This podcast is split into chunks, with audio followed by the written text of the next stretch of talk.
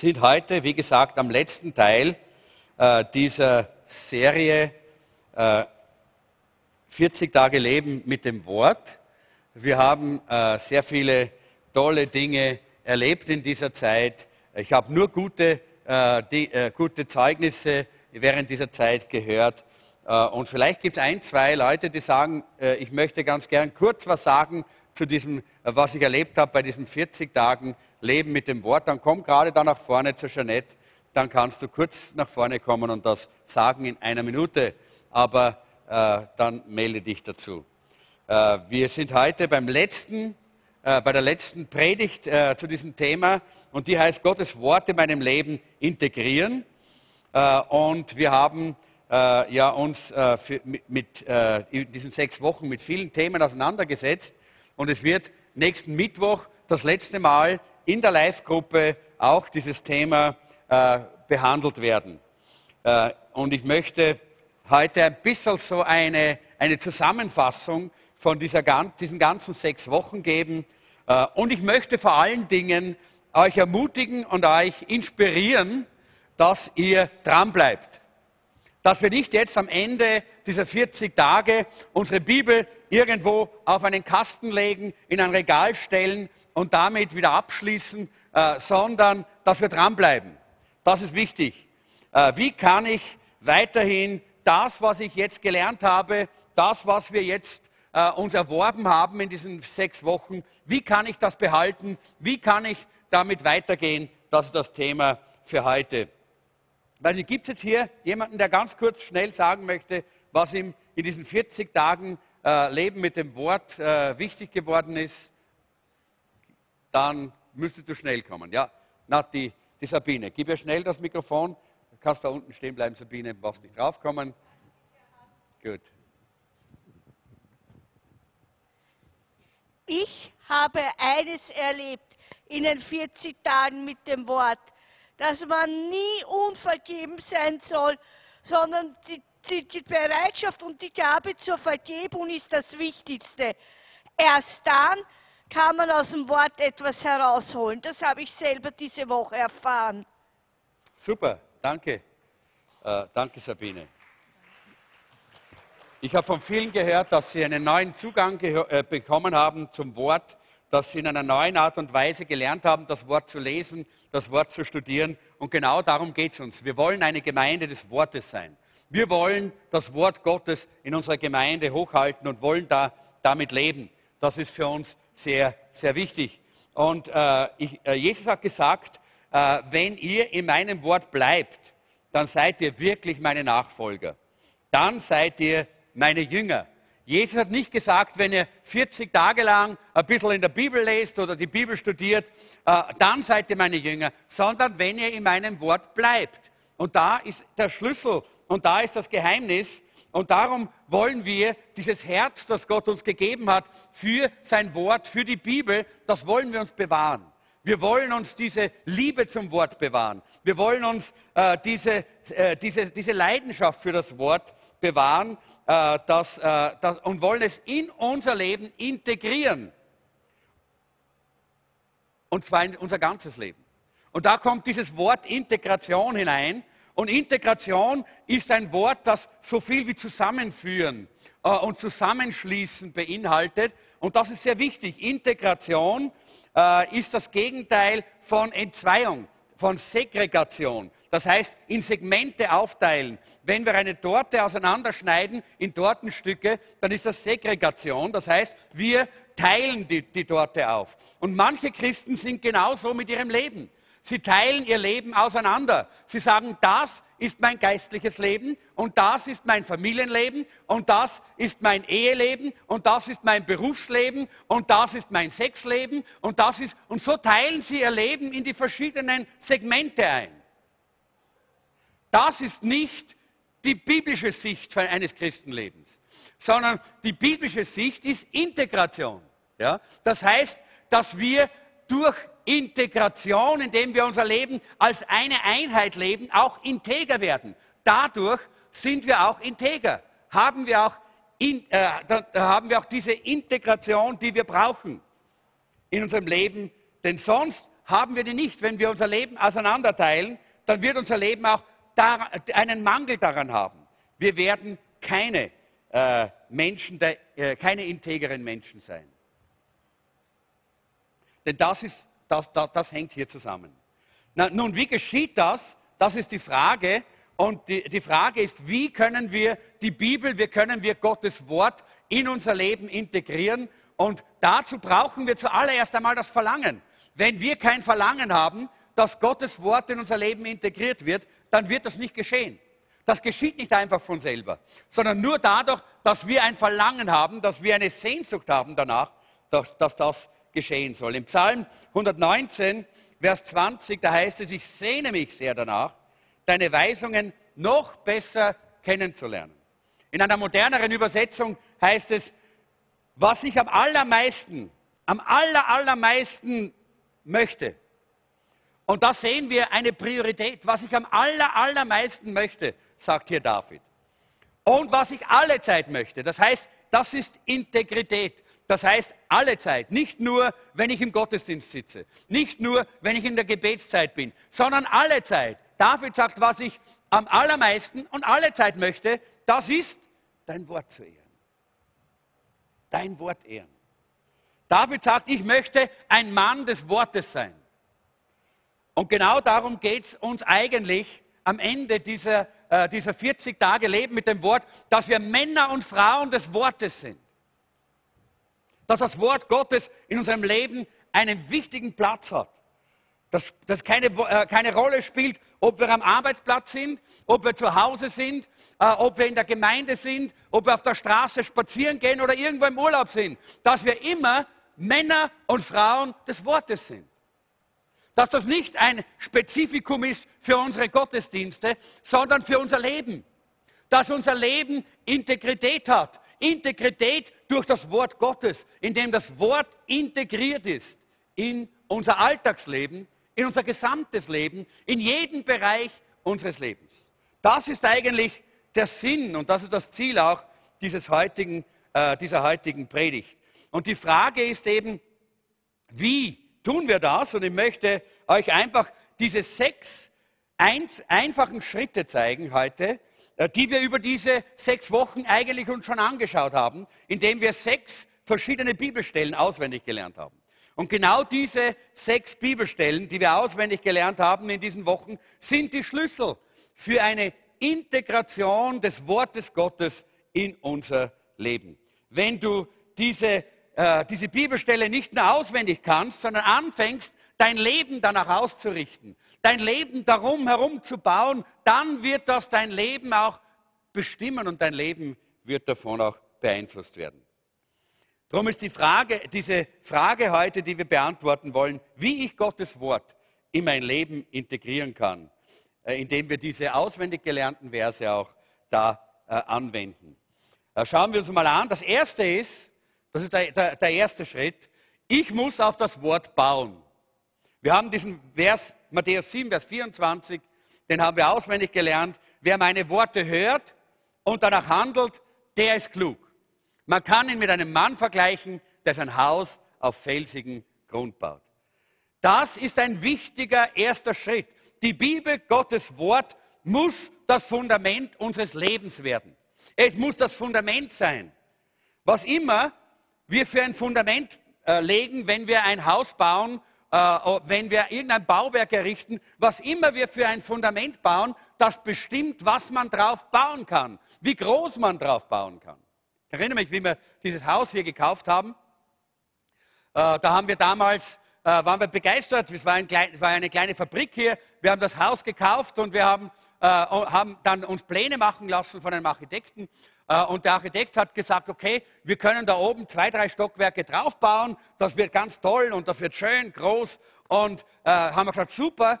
Und dann haben wir die, den Geologen geholt, äh, äh, um, der, um, den Untergrund und die Fundamente zu prüfen. Und der Geologe hat dann da hinuntergebohrt und der hat festgestellt, dass da unten sechs Meter Sand sind unter, un, unter unserem Haus und dass die Fundamente gerade so auf dem Sand stehen. Ja? Äh, also dieses Haus ist auf Sand gebaut. in der Zwischenzeit nicht mehr, weil wir es ein bisschen verstärkt haben. Wir haben es verbessert. Es war viel Arbeit. Wir mussten ihn untergraben bis, zu den, äh, bis zum Ende der Fundamente und hier einiges tun. Aber wir konnten nicht draufbauen, weil der Untergrund und die Fundamente das nicht gehalten hätten. Was immer du für ein Fundament legst in deinem Leben, das bestimmt, wie dein Leben ausschauen wird. Das bestimmt, ob du in deinem Leben große Dinge erleben wirst, ob du in deinem äh, Leben wirklich äh, zu etwas, äh, etwas erreichen wirst, was signifikant ist in deinem Leben, oder ob du ganz schlicht und einfach nur eine kleine Hütte bauen kannst mit deinem Leben. Gerade überleben, gerade so dahin und gerade überleben. Das ist immer abhängig vom Fundament. Deshalb ist es so wichtig, dass das Wort Gottes unser Fundament ist, dass wir unser Leben auf den Felsen gebaut haben, der die Wahrheit ist. Wisst ihr, Wahrheit verändert sich nie. Wahrheit verändert sich nicht, Meinungen verändern sich, aber Wahrheit ist immer dieselbe. Wenn es heute wahr ist, dann war es vor 3000 Jahren auch wahr. Und dann wird es in der nächsten Zukunft auch wahr sein. Die Meinungen gehen auseinander, wahrscheinlich. Meinungen verändern sich, aber die Wahrheit bleibt immer gleich. Und das ist ein felsenfestes Fundament für unser Leben. Deshalb müssen wir uns auf die Wahrheit stützen und nicht auf irgendwelche Meinungen, auf irgendwelche Äußerlichkeiten, damit wir ein ordentliches Fundament in unserem Leben haben. Das ist wichtig. Das, ist, das gibt uns die Stabilität, weil, das, weil die Wahrheit sich nie verändert. Und deshalb ist es sehr wichtig, dass wir uns bewusst sind, es gibt so viele falsche Fundamente in dieser Welt. Die Menschen bauen ihr, ihr Leben auf alles Mögliche auf. Und wir müssen uns davor hüten, das auch zu tun. Und deshalb schauen wir uns jetzt einmal zumindest vier ganz übliche Fundamente an, die wir nicht für unser Leben verwenden sollten. Vor denen wir uns hüten sollten. Die ganz wichtig sind, dass wir die nicht in unserem Leben anwenden. Das erste, das erste unverlässliche Fundament ist die populäre Kultur. Einige Leute bauen ihr Leben darauf, was alle anderen sagen. Weil alle es sagen, dann muss es stimmen, dann mache ich das. Wenn alle es tun, dann tue ich es auch. Wenn es populär ist, dann tue ich es. Wenn es nicht populär ist, dann tue ich es nicht. Aber populär ist heute etwas und morgen ist es unpopulär. Dann ist man ständig, ständig, ständig diesem Wandel unterworfen. Es, es gibt kein festes Fundament für unser Leben. In 2. Mose 23, 2 sagt Gott, er sagt, folge nicht der Mehrheit, wenn sie im Unrecht ist. Und die Mehrheit ist oft im Unrecht. Sehr, sehr oft im Unrecht. Ganz besonders, wenn es um das Wort Gottes geht. Ganz besonders, wenn es um die Wahrheit geht. Gibt es so viel, äh, was, die, was die Mehrheit nicht weiß und falsch, äh, falsch äh, interpretiert und eine falsche Meinung hat. Deshalb sagt Gott, folge nicht der Mehrheit, äh, wenn sie im Unrecht ist. Weil dann haben wir ein Fundament, das auf Sand gebaut ist und das wird nicht halten. Das zweite, das zweite unverlässliche äh, Fundament, das ist äh, die Tradition. Worauf du nicht bauen sollst, das ist die Tradition. In Markus Kapitel 7, Vers 8 sagt Jesus, denn ihr verlasst das Gebot Gottes und haltet die Überlieferungen, also die Traditionen der Menschen ein. Äh, viele Menschen bauen äh, ihre, ihr Leben auf Tradition. Sie sagen, so habe ich es immer schon gemacht und so mache ich es auch wieder. Und so hat es mein Vater schon gemacht und so hat es mein Großvater schon gemacht und ich werde es auch so machen. Ja? Kennen wir, oder? Österreich ist da sehr, äh, sehr, äh, sehr berühmt dafür, ja? sehr traditionell zu sein, immer noch, immer die Traditionen weiterzuführen. Tradition ist nicht immer schlecht. Das ist wichtig, dass wir das verstehen. Weil Tradition hat ja irgendwann einmal dort angefangen, dass etwas funktioniert hat und dann hat man daraus eine Tradition gemacht. Aber das Wichtige ist, zu verstehen, Traditionen überholen sich. Traditionen sind heute vielleicht gerade noch gültig und morgen nicht mehr. Morgen sind sie überholt und ungültig, weil Traditionen haben nichts mit Wahrheit zu tun. Und wir können unser Leben nicht auf Tradition bauen, wenn wir ein stabiles und ein dynamisches Leben haben wollen. Ich kenne auch Gemeinden, die äh, das äh, so leben, die immer auf Tradition bauen. So wie es immer war, so machen wir es wieder. Und weil wir es immer so gemacht haben, machen wir es auch in der Zukunft so. Und dann, ist dann, dann kommt dann genau das, wo, wo jemand einmal gesagt hat, es gibt nichts Dümmeres, als zu sagen, wir machen immer alles so, wie wir es immer gemacht haben, aber erwarten andere Resultate. Versteht ihr? Das geht nicht. Sondern Gott will Veränderungen in uns hineinlegen. Deshalb können wir nicht unser Leben auf, äh, auf Tradition bauen. Das Wort Gottes ist einfach die, die, die, das richtige Fundament. Das Dritte, worauf du nicht bauen solltest, das ist deine Vernunft. Ich weiß, wir alle brauchen Vernunft und es ist gut, vernünftig zu sein. Gott hat uns diese Gabe gegeben, dass wir Vernunft haben und auch vernünftig sein können. Aber es ist sehr wichtig, dass Vernunft nicht unser Maßstab wird, weil unsere Vernunft ist sehr, äh, ist sehr äh, fehlbar. Nicht, also immer wieder und immer wieder wird unsere Vernunft uns zeigen, dass wir, oh, es wird sich zeigen, dass unsere Vernunft falsch liegt, äh, in die falsche Richtung geht. Sprüche 16, 25, da heißt es, der Mensch hält einen Weg für richtig, schaut so aus, das wäre das Richtige. Das ist gut. Meine Vernunft sagt mir, das machst du jetzt, das ist richtig, tu das, dann bist richtig dran. Und dennoch am Ende heißt es hier, am Ende, also Sackgasse, am Ende führt es in, die Tod, führt er in den Tod. Wie oft hast du schon eine Entscheidung getroffen, weil du gedacht hast, das ist vernünftig? So wie zum Beispiel, ich muss diese Person heiraten. Vernünftig. Ja? Oder äh, ich muss in dieses Geschäft einsteigen. Ist vernünftig. Da kann man was verdienen. Ist vernünftig. Ja? Oder ich muss äh, diesen Job annehmen. Ist vernünftig. Oder ich muss dort dieses, in, diese Investition tätigen. Das ist vernünftig von meinem Verstand her. Und das, was so vernünftig ausgeschaut hat, hat dann geendet in einer großen Katastrophe. Wer von euch hat das schon mal erlebt? Ja, das kennen wir alle, oder?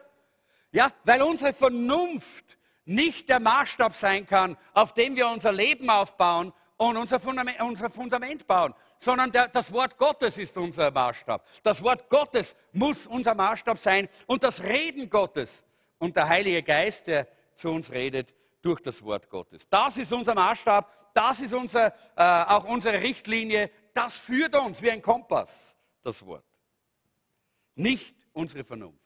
Und das Letzte, das Wichtigste, dass wir uns davon wirklich äh, fernhalten, dass wir das ja nicht, äh, dass wir äh, dass wir das ja, dass wir ja nicht darauf unser Leben bauen, das sind die Gefühle. Viele Menschen in unserer Zeit bauen ihr Leben auf ihre Gefühle. Einfach nur, wenn es sich gut anfühlt, dann tun wir es. Wenn es klasse ist, wenn es mir, mir taugt, dann tun wir es. Ja? Man baut sein Leben auf Gefühl. Ich habe eine Bibelstelle aus Richter 21 aufgeschrieben. Das ist, muss, müsst ihr mal denken, das ist 5000 Jahre ungefähr her, äh, dass das in der Bibel, äh, in der Bibel äh, dass das aufgeschrieben wurde, dass es geschehen ist. Und zwar zur Zeit der Richter in Israel heißt es, zu jener Zeit gab es keinen König in Israel und die Menschen taten, wonach sie sich gerade fühlten. Das könnte heute in der Zeitung stehen, oder? Das ist eigentlich eine, eine Beschreibung unserer Zeit und der Menschen, wie sie heute ihr Leben leben. Genauso ist das damals gewesen und es ist auch heute immer noch gleich. Warum ist das so wichtig, dass wir das nicht tun? Weil Gefühle uns immer belügen. Gefühle belügen uns mehr selber, als wir jemals andere belügen können. Habt ihr das schon erlebt? Ja. Belüg äh, Gefühle sagen uns, das ist super gelaufen. Und alle sagen, das war jetzt eine Katastrophe. Ja? Gefühle sagen uns, wir sind gerade an der, an der Kippe, an der Kippe zum Absturz. Und dabei geht alles ganz gut. Ja? Weil die Gefühle nicht die Dinge richtig beurteilen können. Und das, unsere Gefühle lügen immer wieder, lügen uns immer wieder an. Sie sind einfach unverlässlich, unsere Gefühle. Wenn wir nach unseren Gefühlen leben, dann werden wir von unseren Stimmungen manipuliert. wenn es dir gut geht, dann bist du da, wenn es dir schlecht geht, bist du nicht da. Es gibt solche Christen, die Schönwetterchristen, ja, die immer dann da sind, wenn in ihrem, Leben gerade die Sonne scheint und schönes Wetter ist. Und weh, es kommen Probleme und Schwierigkeiten, boom, dann sind sie weg. Dann siehst du sie einige Wochen nicht mehr, dann tauchen sie ab und dann irgendwann einmal, wenn die Sonne wieder aufgeht, dann sind sie wieder da, weil sie von ihren Gefühlen manipuliert werden. Was sagt die Bibel zu dem? Die Bibel hat ein Wort dafür, das Wort Unreife. Jemand, der sein Leben auf die Gefühle baut, ist unreif. Reife und Weisheit bedeutet, dass wir nach Werten entscheiden und nicht nach Gefühlen. Dass wir nach unseren Prinzipien entscheiden, nach dem Wort Gottes entscheiden und nicht nach unseren Gefühlen. Das meiste Großartige, was in unserer Zeit passiert, und ich muss sagen, ich habe manche Geschichten gelesen und Lebensberichte gelesen äh, von Entdeckern, auch von, äh, von Leuten, die, äh, die Großartiges geleistet haben, auch in unserer Zeit, äh, gerade in der Jetztzeit. Die meisten großartigen Dinge, ich sage euch das, ihr lieben jungen Leute auch, die meisten großartigen Dinge werden von Menschen getan, die eigentlich sich gar nicht danach fühlen, das zu tun. Im Gegenteil aber die bereit sind, weil sie eine Berufung haben, die bereit sind, weil sie Prinzipien und Werte haben, etwas in Angriff zu nehmen und etwas zu tun, was ganz gegen ihre Gefühle geht. Und dann kann Gott das auch gebrauchen, um große Dinge auch zu tun durch unser Leben. Ich möchte euch hier, ich habe das gelesen, ein ganz nettes äh, eine Gegenüberstellung, eine nette, äh, eine nette äh, Gegenüberstellung von zwei verschiedenen Denkarten, wo auf der einen Seite das Gefühl und auf der anderen Seite das Wort Gottes steht. Und zwar äh, der, der Unterschied zwischen wie Hollywood die Ehe sieht, Gefühl, und auf der anderen Seite wie Gott die Ehe sieht, Wort Gottes und Wahrheit. Hollywood sieht die Ehe folgendermaßen. Erstens, was du zuerst tun musst, ist, die richtige Person zu finden. Zweitens, dann musst du dich Hals über Kopf verlieben. Drittens, setze all deine Hoffnungen und Träume für deine ganze Zukunft auf diese eine Person. Und viertens, falls etwas nicht klappen sollte, wiederhole Schritt 1, 2 und 3 und wiederhole das immer wieder und immer wieder und immer wieder, 20 Mal, 50 Mal, 100 Mal, lass dich scheiden, fang wieder an, such wieder wem. Versteht ihr? Das ist Hollywood. Das ist auf Gefühle aufgebaut. Gottes Rezept für Beziehungen schaut anders aus. Erstens, anstatt die richtige Person zu suchen, werde die richtige Person. Konzentriere dich darauf, in deinem Leben Charakter zu bauen und zu jemandem zu werden, der einer Ehe würdig ist. Werde die richtige Person, Nummer eins. Nummer zwei, anstatt dich Hals über Kopf zu verlieben, wandle in Liebe. Liebe ist eine Entscheidung und kein Gefühl. Du hast 100% Kontrolle über deine Liebe. Da geht es nicht darum, um die Schmetterlinge im Bauch, das ist eine chemische Reaktion, die hat eigentlich mit Liebe nicht viel zu tun. Liebe ist eine Entscheidung und Gefühle folgen der Liebe, echte Gefühle folgen der Liebe. Das hat nichts mit dieser Verliebtheit zu tun. Du kannst dich tausendmal in deinem Leben verlieben, aber du musst dich einmal entscheiden zu lieben, wenn du wirklich eine gute Partnerschaft haben willst. Du sagst, vielleicht, ah, ich habe keine Liebe mehr zu meinem Partner, dann hast du dich entschieden, nicht mehr zu lieben. So wie du dich entschieden hast, einmal zu lieben. Liebe ist eine Entscheidung und ist nicht diese Songs, oh, oh, Baby, Baby, Baby, ja, kennt ihr, oder? Wo da der, der Schmalz aus, äh, aus, dem, äh, aus dem Lautsprecher herausfließt äh, und, uh, die Gefühle, uh, wie schön, ja. Das ist nicht Liebe. Das sind Gefühle, Emotionen, die kann man manipulieren, die kann man schön so ankurbeln. Alles das ist, aber das ist nicht Liebe. Sondern Liebe ist eine Entscheidung, wo ich sage, deine Probleme sind meine Probleme. Ich mache die Probleme meiner Frau zu meinen Problemen. Deine Bedürfnisse sind meine Bedürfnisse, sind mir wichtiger als meine Bedürfnisse.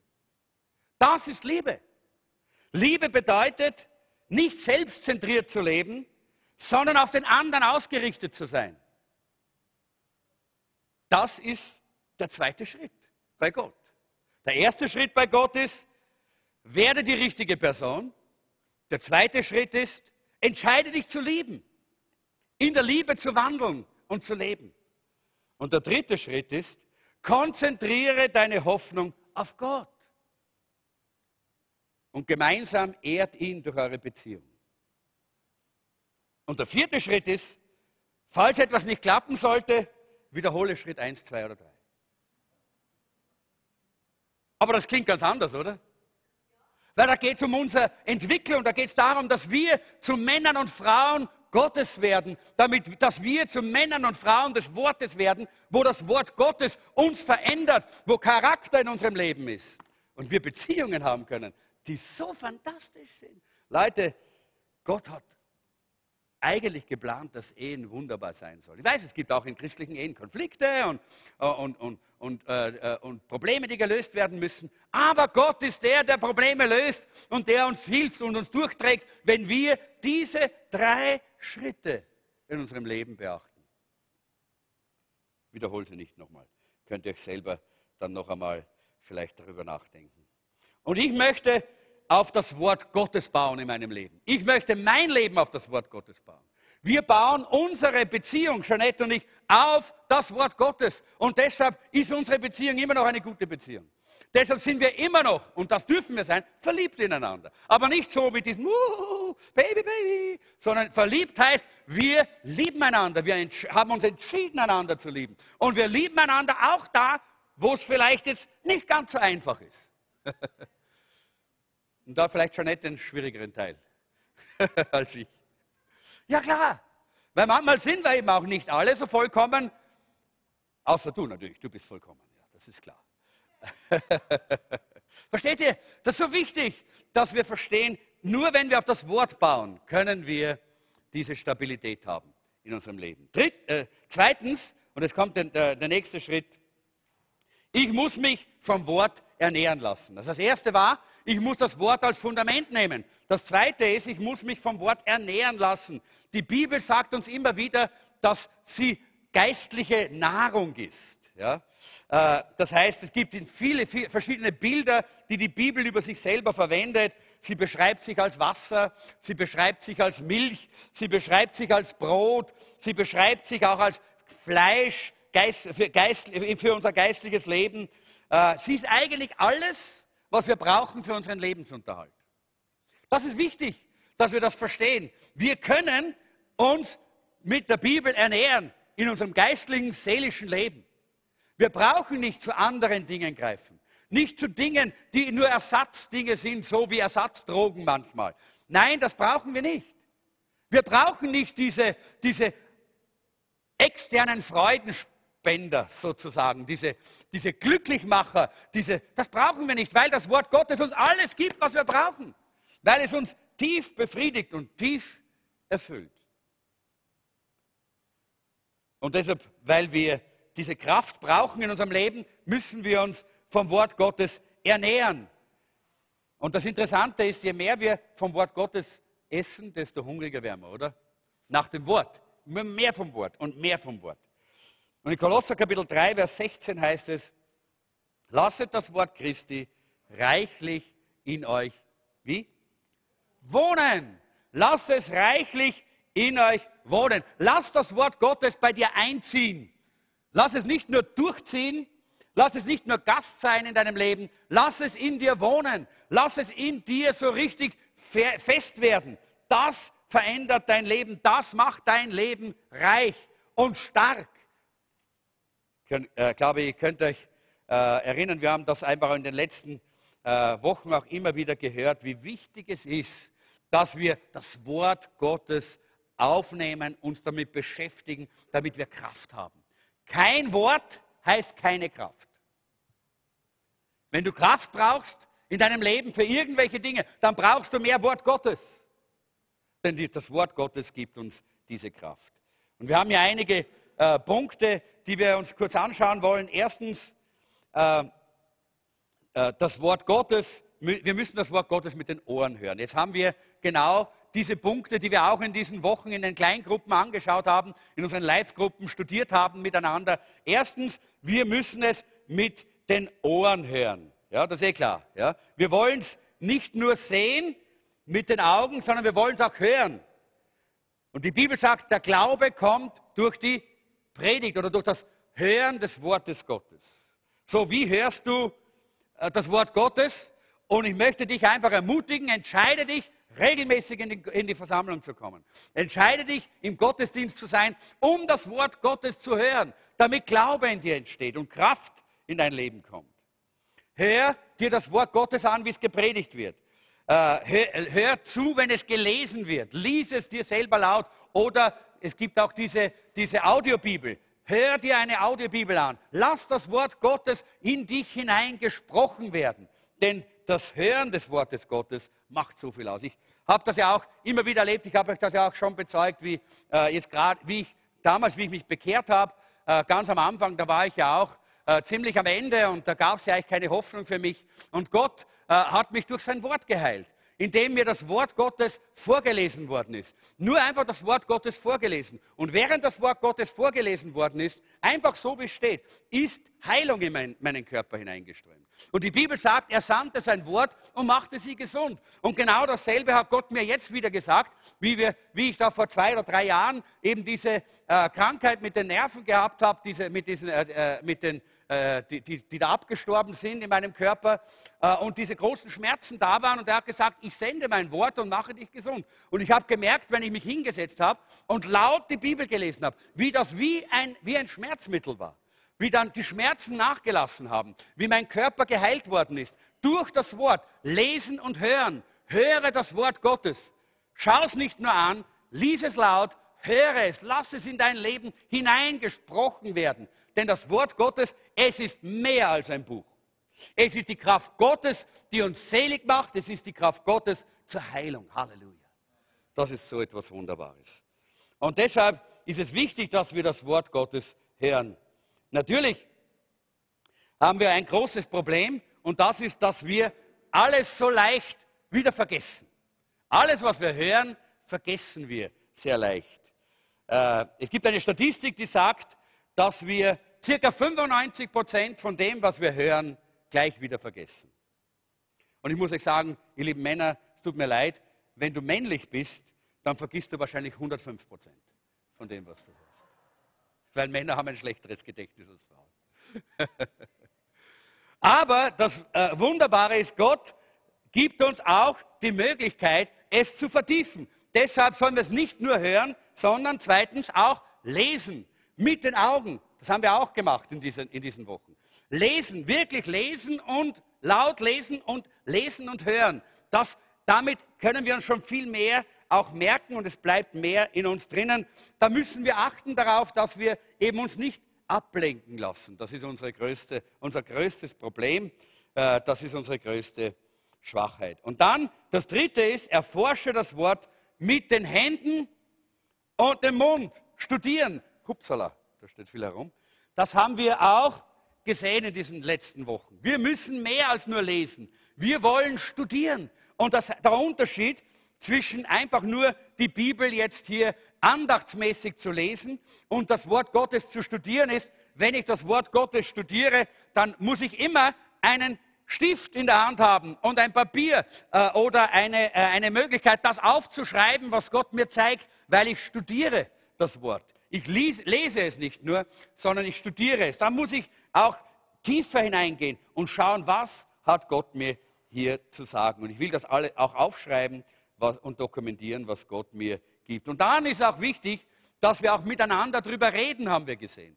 Wir wollen studieren, mit der Hand auch niederschreiben, aber auch reden darüber. Es ist so wichtig, dass du das, was Gott dir zeigt, den anderen weitersagst. Dass du lernst, mit anderen zu sprechen, sagen, du, ich habe heute diese Stelle aus, äh, aus äh, Philippa Kapitel 2, äh, äh, Vers 21 gelesen und das hat mich so angesprochen und mir, ich, ich muss sagen, das war so toll und ich möchte, äh, da hat Gott das und das zu mir gesagt. Äh, wie, hast du das auch schon gelesen? hast, kennst du diese Stelle? Und dann, und dann kann man ins Gespräch kommen und während man das austauscht, vertieft sich das Wort in unserem Leben und Kraft kommt in unser Leben. Gott gibt uns Kraft durch sein Wort, wenn wir sein, sein Wort anfangen zu gebrauchen als Fundament und als Nahrung. Das ist so wichtig. Und das vierte ist über das Wort nachdenken und reflektieren. Das haben wir auch getan in dieser, diesen Wochen. Das heißt, mit dem Verstand, auch den brauchen wir, den Verstand. Gott hat ihn uns gegeben, und äh, es geht hier darum, dass wir über, äh, über das Wort meditieren, dass wir reflektieren über das Wort und nachdenken und äh, darüber einfach auch vielleicht ein bisschen selber uns, zu uns selber ein bisschen drüber reden, nicht? Das ist auch etwas, ja. Äh, das äh, ist gar nichts Falsches, nicht? Wer hat noch nie zu sich selber geredet? Na, alle haben wir schon mal zu uns selber geredet, oder? Wir sind alle ein bisschen Spinner, oder? Und reden so manchmal zu uns, sagen, da, und da ist es, und reden zu uns selber. Warum soll man nicht über das Wort Gottes zu uns selber reden? Ja, ist gut so, dass wir das einfach vertiefen, meditieren und bewegen in unserem Leben. Das ist ganz wichtig. Und das fünfte, das Wort Gottes speichern und festhalten in unserem, äh, in uns, mit unserem Herzen. Es ist ein Unterschied, ob wir uns an das Wort Gottes im Verstand oder mit dem Herzen erinnern.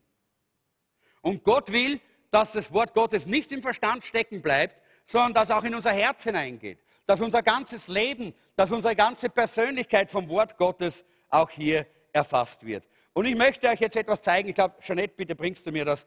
Äh, ich habe hier ein großes Glas, das seht ihr alle, oder? Ja. Äh, und und hier habe ich nichts anderes als ganz einfach Wasser. Danke Susi, wo ist die Susi? Susi hat mir heißes Wasser bereitet.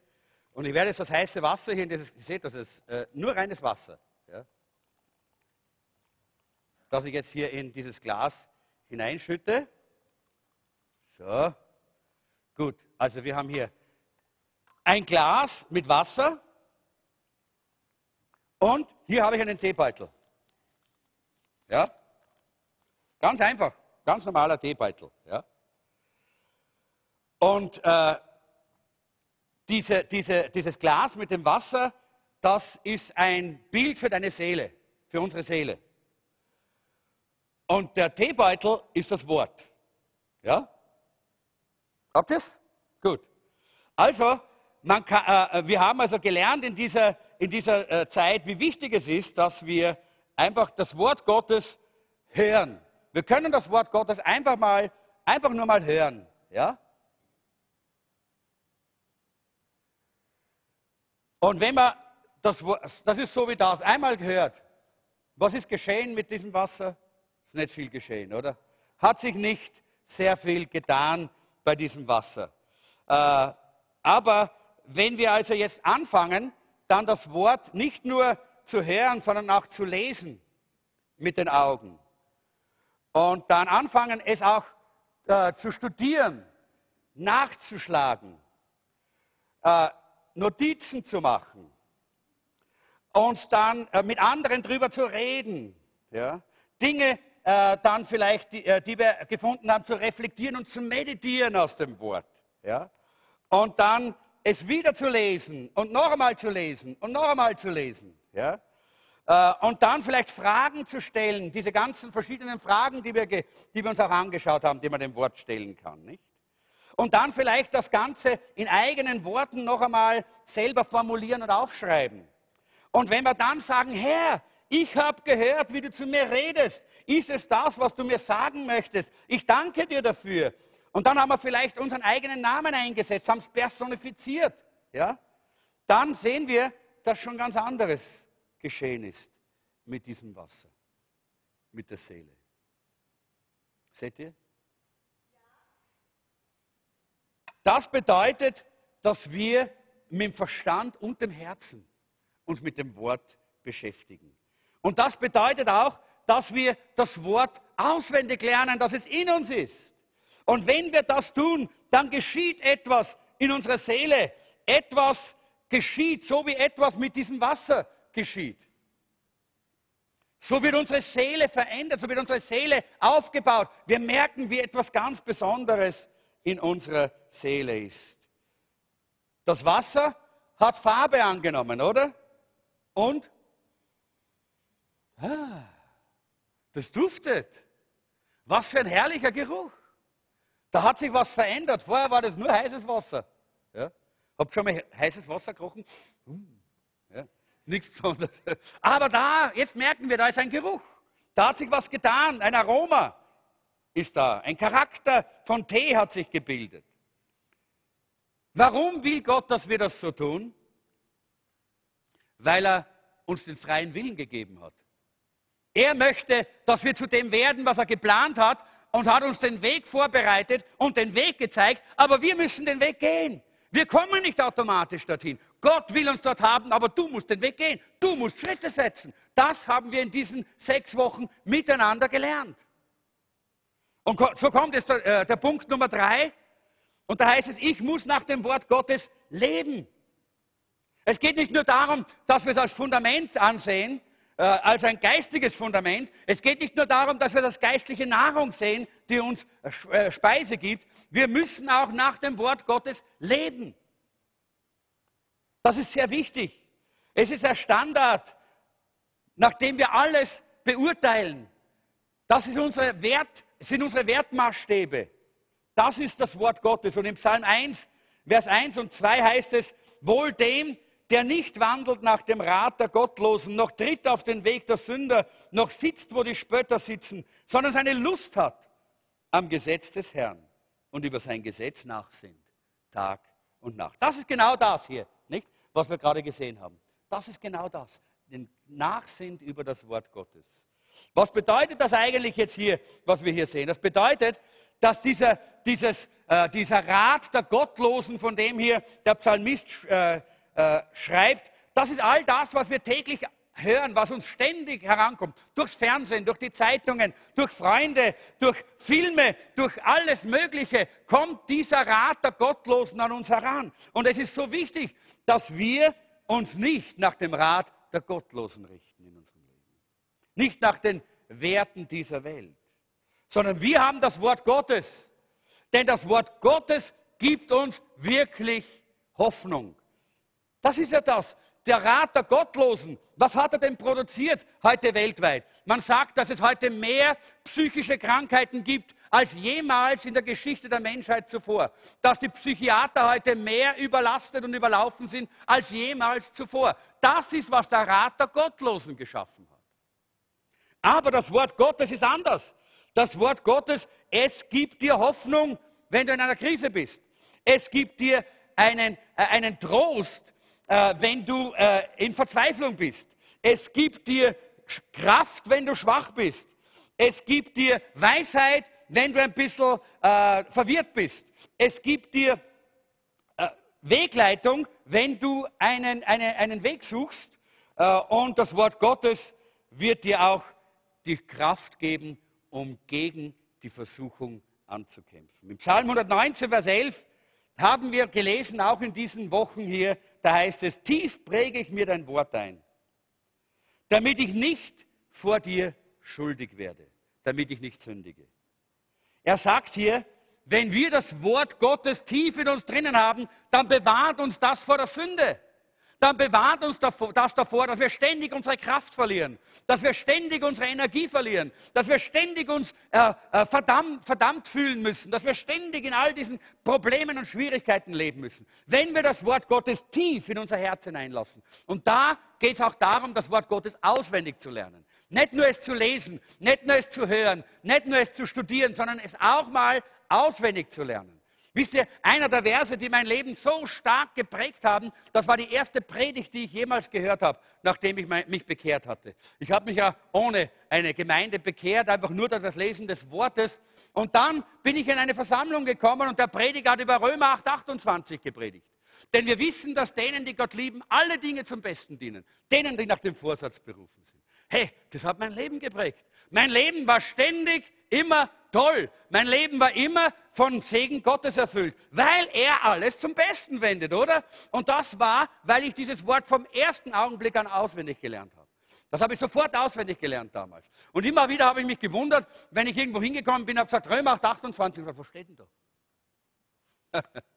also, ich habe gedacht, alle Christen müssen das können, weil ich das kann. Ne?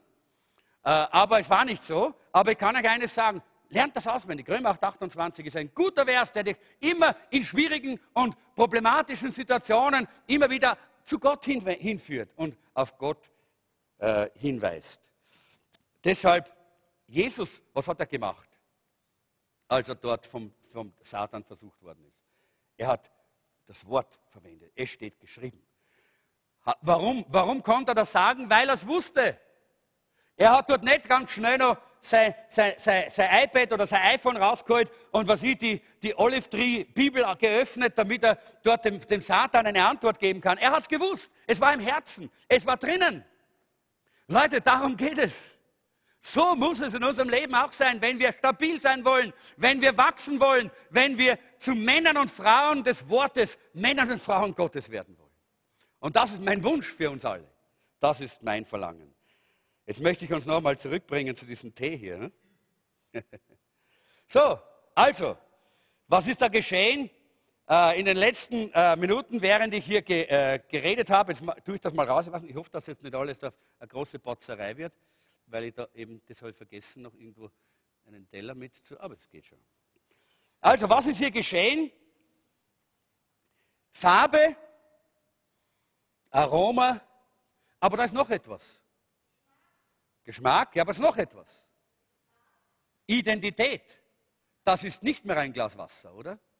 Nein, was ist es jetzt? Ein Glas Tee.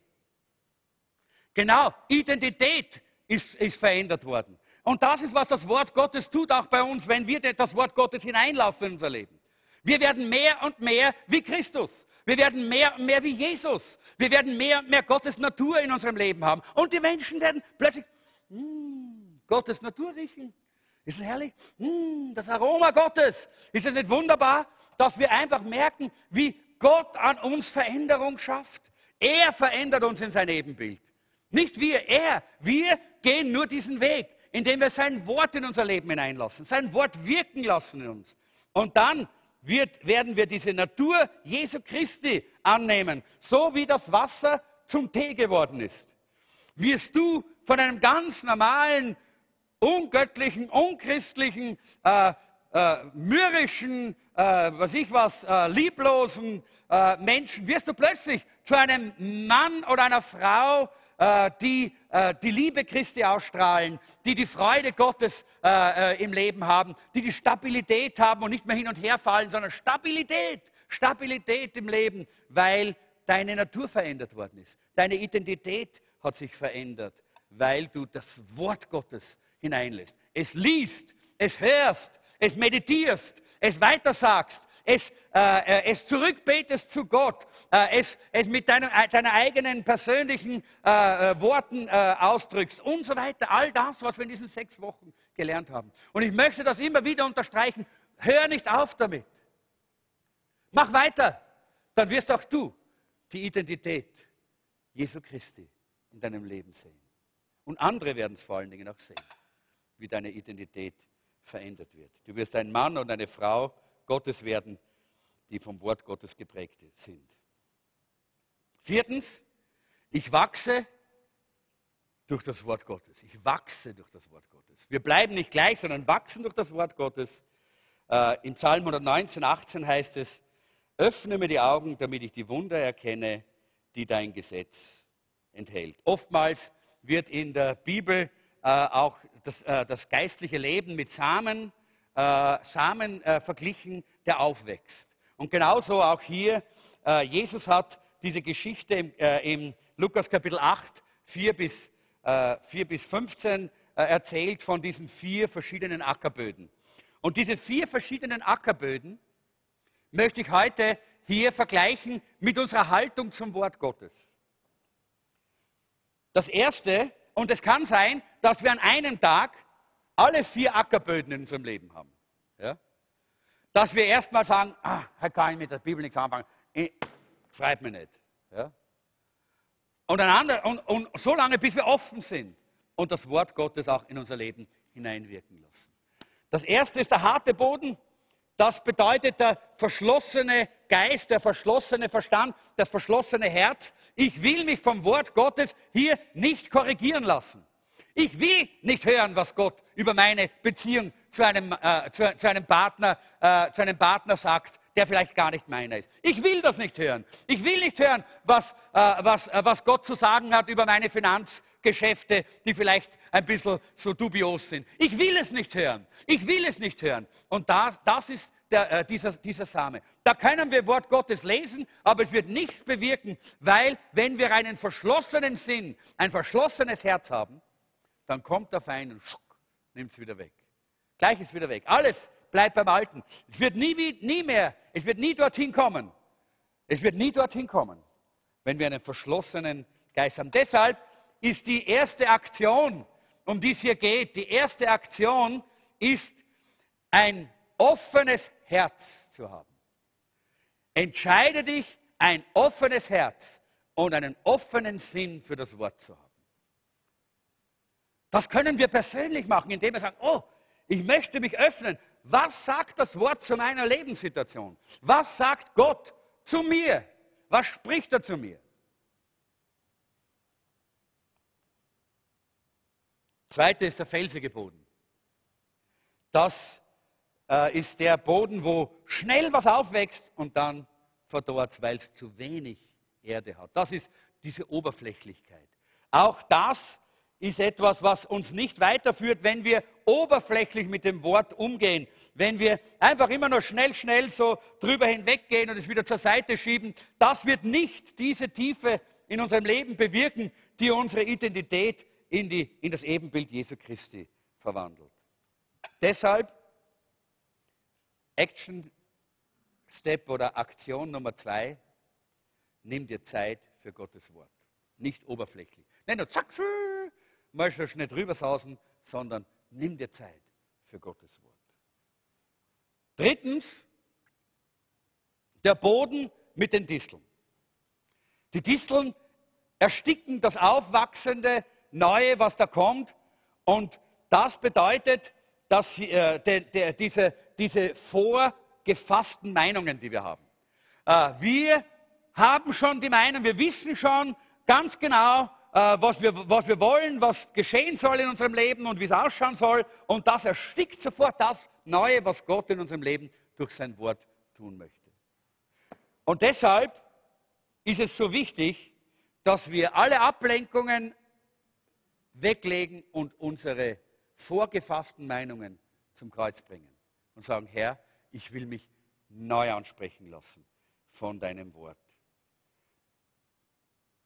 Und ich glaube, dass wir, und auch, auch Ablenkung ist, gehört da, dazu. Diese Disteln sind wie alles, was daherkommt, Sorgen, Probleme, Schwierigkeiten, alles vom Alltagsleben, sagt Jesus.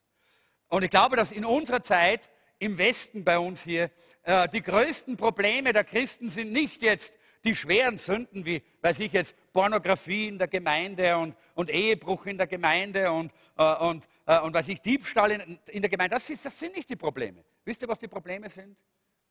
Überbeschäftigung. Überbeschäftigung. Wir beschäftigen uns mit so vielen unwichtigen Dingen im Leben. Mit so vielen unwichtigen Dingen, ja, die alle nicht wichtig sind. Denn das hat alles nichts Zentrales mit dem Wort zu tun. Unwichtige Dinge rauben uns Zeit und Kraft, sodass wir nicht das Wachstum des Wortes Gottes und, und unseres Lebens zulassen können. Und ich glaube, das ist, hat jemand mal gesagt, wenn du 50 Prozent von all den Dingen, die du da in, dies, in, in dieser Welt tust, mit all den, äh, deinen, deinen äh, beschäftigten äh, Zeiten, die du hast, wenn du 50 Prozent wegstreichst, dann würdest du gesünder sein, dann würdest du, dann würdest dir besser gehen. Und dann würdest du mehr in das Ebenbild Jesu wachsen, weil du mehr Zeit haben würdest für das Wort und für das Reich Gottes. Und es würde dir nichts abgehen, weil das sind viele von diesen Dingen sind so sinnlos und so oberflächlich, dass sie eigentlich unser Leben nur wie die Disteln ständig belasten und ständig bedrücken. Viertens der gute Boden. Das ist, was wir sein wollen. Ein offenes Herz, eine Bereitschaft anzunehmen. Das ist, was dieser gute Boden hier zeigt. Und unsere Aktion ist, ich will mit Gott zusammenarbeiten. Ich will mit Gott zusammenarbeiten. Und jetzt kommen wir noch zu den zwei letzten Punkten, die wir ganz rasch noch drüber gehen. Das ist ja alles eigentlich eine Wiederholung für die, die diese sechs Wochen mit uns gemeinsam in, dieser, in diesen 40 Tagen Leben mit dem Wort waren. Äh, für die anderen ist, sind einige Dinge vielleicht neu, aber ihr, ihr, dürft gerne auch euch die Predigten holen von dieser Serie. Die könnt ihr dann gerne unten bestellen, dann auch beim Medientisch äh, und ihr bekommt die gerne dann auch, äh, diese einzelnen Predigten und auch die, die Themen von den, von den Live-Gruppen, die gibt es im YouTube auf, auf dem Jesuszentrum YouTube, da stehen die alle draußen, die kannst du dir gerne auch dort anschauen. In Jakobus 1, Vers 22 heißt es, seid aber Täter des Wortes und nicht bloß Hörer, die sich selbst betrügen. Das war, ich muss nach dem Wort handeln. Ich muss nicht nur leben im Wort, sondern ich muss auch nach dem Wort handeln. Äh, das haben wir jetzt alles miteinander äh, gut studiert in diesen äh, sechs Wochen, vergiss es nicht, sondern mach es weiter. Und sechstens, ich muss dem Wort Gottes vertrauen. Und damit möchte ich jetzt hier abschließen. Psalm 119, 105. Dein Wort ist meines Fußes Leuchte und ein Licht für meinen Pfad. Das ist die biblische Taschenlampe. Nicht? Äh, ich habe gerne, wenn ich unterwegs bin, und ich bin ja oft unterwegs auch, auf, äh, mit Predigtreisen oder äh, und so. Und wenn ich unterwegs bin, dann habe ich gerne immer in meinem Koffer eine Taschenlampe, weil ich nicht weiß, wie dort die Wohnung ausschaut, wo ich hinkomme. Weil ich wohne dann oft bei Geschwistern oder bei Familien, die mich dann einladen, bei ihnen zu wohnen. Und ich weiß nicht, äh, wo ist mein Zimmer und wo ist die Toilette. Ja, und in der Nacht äh, ist eher so die Gewohnheit von mir einmal, äh, dass ich auf die Toilette gehe äh, und wenn ich keine Taschenlampe habe, da hat es die Mama schon hingeschmissen. Ja? Da bin ich hinausgegangen, habe gedacht, ich schaffe schon und dann ist blöderweise dort der Stockerl gestanden. Ne? Bang, ja, bin ich schon da gewesen. Ja? Und deshalb, wie wichtig ist die Taschenlampe? Ja? Wenn es dunkel ist, dass man seinen Weg sieht. Und genau so ist dieser Vers. Denn das Wort Gottes ist wie eine Taschenlampe, die uns den Weg erhält. Halleluja. Wenn du, äh, wenn du in Problemen bist, wenn du in Schwierigkeiten bist, wenn du sagst, hey, ich bin ganz durcheinander, dann kann ich dir nur eines sagen, du bist in der Dunkelheit und du brauchst eine Taschenlampe. Weißt du, wo du sie findest? Hier ist die Taschenlampe. Fang an, das Wort zu lesen. Fang an, das Wort zu studieren. Fang an, das Wort zu hören. Fang an, diese, äh, diese Dinge, die wir in diesen sechs Wochen gelernt haben, umzusetzen. Und du wirst sehen, wie dein Leben erhellt wird. Plötzlich siehst du den Weg. Plötzlich weißt du, wo du hingehen sollst. Plötzlich siehst du, wo Jesus vorangeht. Und der Weg ist erhellt. Halleluja, so herrlich, das Wort Gottes. Ich liebe die Bibel, weil es so ein Wunder ist, das Wort. Es ist so ein Wunder. Wenn du das Licht aufdrehen möchtest in deinem eigenen Leben, dann öffne die Bibel. Dann fang an zu lesen, dann fang an zu studieren. Denn das Wort ist unseres Fußes Leuchte und ein Licht auf unserem Weg. Das ist so wichtig. Und ich möchte euch einfach jetzt ermutigen, und damit schließe ich, ich möchte euch ermutigen, weiterzumachen. Die 40 Tage gehen am Mittwoch zu Ende. Äh, es ist ein bisschen länger, weil wir dazwischen eine Pause gehabt haben, aber diese sechs Wochen, wo wir miteinander das getan haben, dieses, diese Bibel studieren, dies ins Wort hineinzutauchen, das geht jetzt zu Ende. Aber ich möchte euch ermutigen, weiterzumachen. Hör nicht auf, mach weiter, damit dein Leben auch so verändert werden kann, damit du nicht mehr leeres Wasser bist, sondern damit du mh, hm, das herrliche Aroma des Himmels hast in deinem Leben, damit die Menschen durch dich genährt werden, gewärmt werden, damit die Liebe Christi durch dich ausstrahlen kann, damit du einen Einfluss ausüben kannst dort, wo du stehst, denn Gott hat dich nämlich zu diesem Zweck dorthin gestellt, damit dein Leben eine Tür zum Himmel für andere Menschen ist. Dafür sollen wir weitermachen und wollen wir weitermachen. Wer möchte weitermachen? Ja, Halleluja. Wir alle wollen weitermachen. Wir wollen nicht aufhören. Wir wollen Männer und Frauen des Wortes sein. Wir wollen eine Gemeinde des Wortes sein. Wir wollen das Licht, äh, das Licht des Himmels durch uns durchstrahlen lassen. Nach Wien hinein, in diese Stadt hinein.